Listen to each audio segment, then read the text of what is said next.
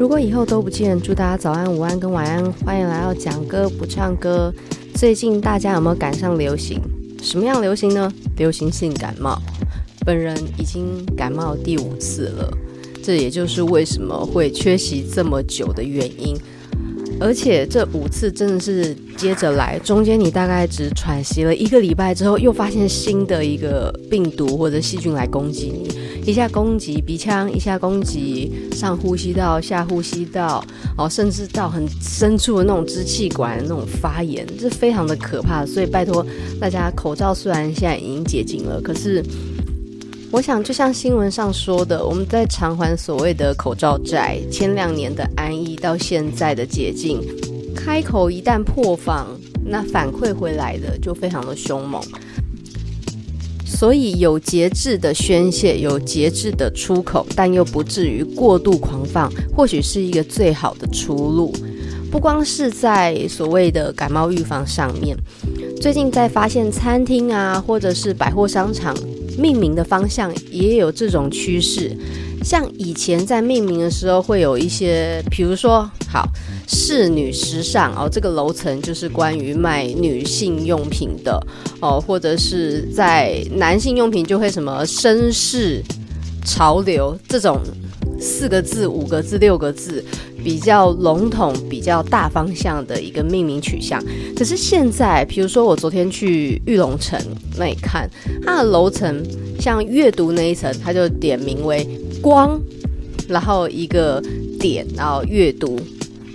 像如果你有在注意美食频道的话，就会知道前几个月最流行的话题就是祥儿 Joy，在台北一零一的八十六楼，除了可以跳看整个台北市景之外，还有很多非常精致名贵的食材在那里任君取用。那里面呢，它在用餐空间设计上面就分为了四个大区块哦，山、海、城、园，去让大家除了用餐之外，也能沉浸在各种食材的来处。除了在生活周遭这种场域命名的方式缩减之外，颜色上面的显示。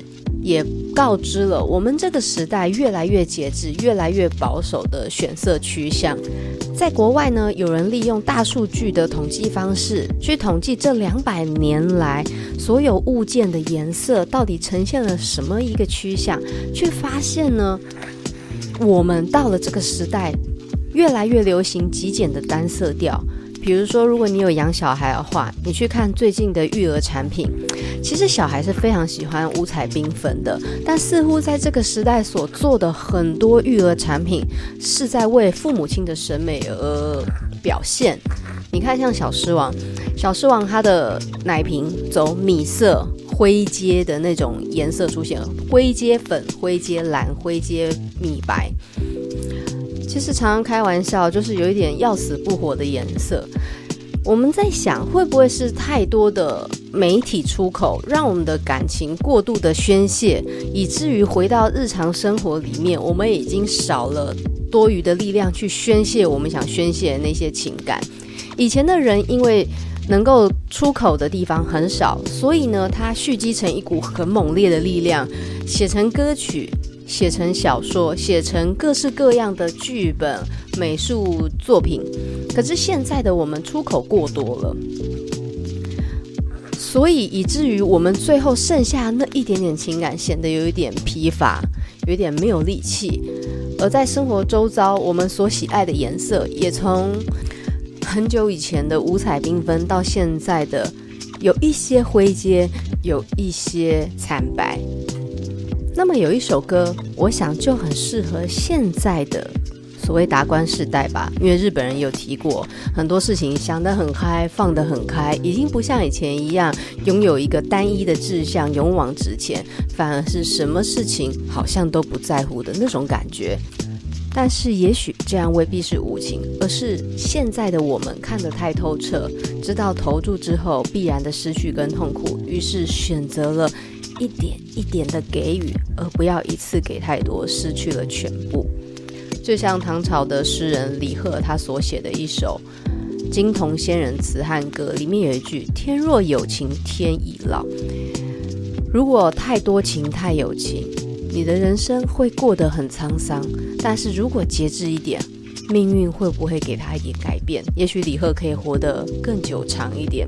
他的短命是不是因为感情付出太多，不得而知。那今天要介绍这首歌，同样的也是节制的爱哦。它的名字呢叫做《只爱一点点》。我们之前就有提过，李敖所写的词，巫启贤所谱的曲。这首歌的旋律跟歌词句式相当的重复，简单好记。也许有些人会觉得非常复古的审美乐听，可是呢，对我来讲，偶尔唱起来还是蛮有层次的。即便它的句式跟它的旋律就是这么的单一，但是它所表达的情感却可以让我们反复咀嚼很久。歌词只有三句，非常简短的现代诗，它是这样唱的。不爱那么多，只爱一点点。别人的爱情像海参，我的爱情浅。不爱那么多，只爱一点点。别人的爱情像天长，我的爱情短。不爱那么多。只爱一点点，眼去，我只偷看你一眼。旋律是很多层的，但是句式就这三句。它的开头呢，都是拥有共同的一样话：不爱那么多，只爱一点点。好啊，那这个问题就来了，为什么不要爱这么多，只爱一点点？首先，先看作词者是谁，李敖。嗯，可以理解，感觉非常的多情，然后同时也有一点刻薄的感觉。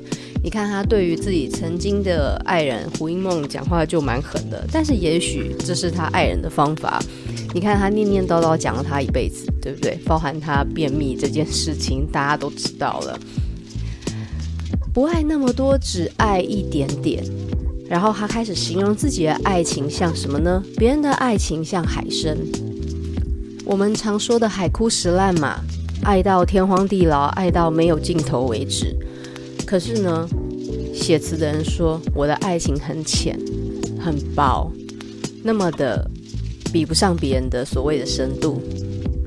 不爱那么多，只爱一点点。别人的爱情像天长。我的爱情短，别人的爱可以持续好久好久，几百年、几千年、几万年。你看人家写爱你一万年，可是我的爱情非常的短。这两个句子它只是一个对比，然后告诉你我爱你的方式，我爱你的程度就是这么的少。为什么这么少？他也不解释。但是第三句，我觉得他把前面两件事、两个形容提高了一个层次。为什么呢？别人眉来又眼去，我只偷看你一眼。意思是，别人的爱是这么黏你，这么的纠缠，可是我只看你一眼，我就爱着你了。那个爱没有原因，我没有要解释的意思，然后我也没有要纠缠。我就只记得我见你的那一面，你的那一面就刻在我心里。那可是呢，我并不像别人的海枯石烂、天长地久那种誓言，我就只是单纯的爱。他虽然很刻意去强调自己的浅、自己的短，但似乎这样的写法反而让人觉得他的爱情是非常纯粹跟单一的。不妨看看李敖所写过的一首诗，也能表现出他的人生跟他的爱情观。这首诗就叫做《然后就去远行》。花开可要欣赏，然后就去远行。唯有不等花谢，才能记得花红。有酒可要满饮，然后就去远行。唯有不等大醉，才能觉得微醺。有情可要恋爱。然后就去远行，唯有恋的短暂，才能爱的永恒。我很喜欢这首诗，虽然没有什么高超的文学技巧，可是表达观念很清楚，而且是我所认同的。你看见美好的花盛开，你就好好的欣赏它，把它记下来。接下来头也不回的走了，记得它永远最美好的样子。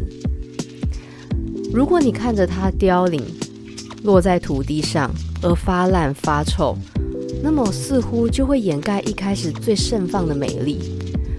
喝了酒呢，好好的喝，喝到一个兴头上，兴致最浓烈的时候，离开吧，不要等到醉到吐得乱七八糟那种丑态百出，你才能好好去欣赏喝酒微醺那种晕晕飘飘的飘渺感，那就是喝酒很舒服的状态。如果你遇见让你心动的人，那就好好去爱着他吧，在爱的最高点的时候离开分开，不要爱到彼此变成怨偶怨侣。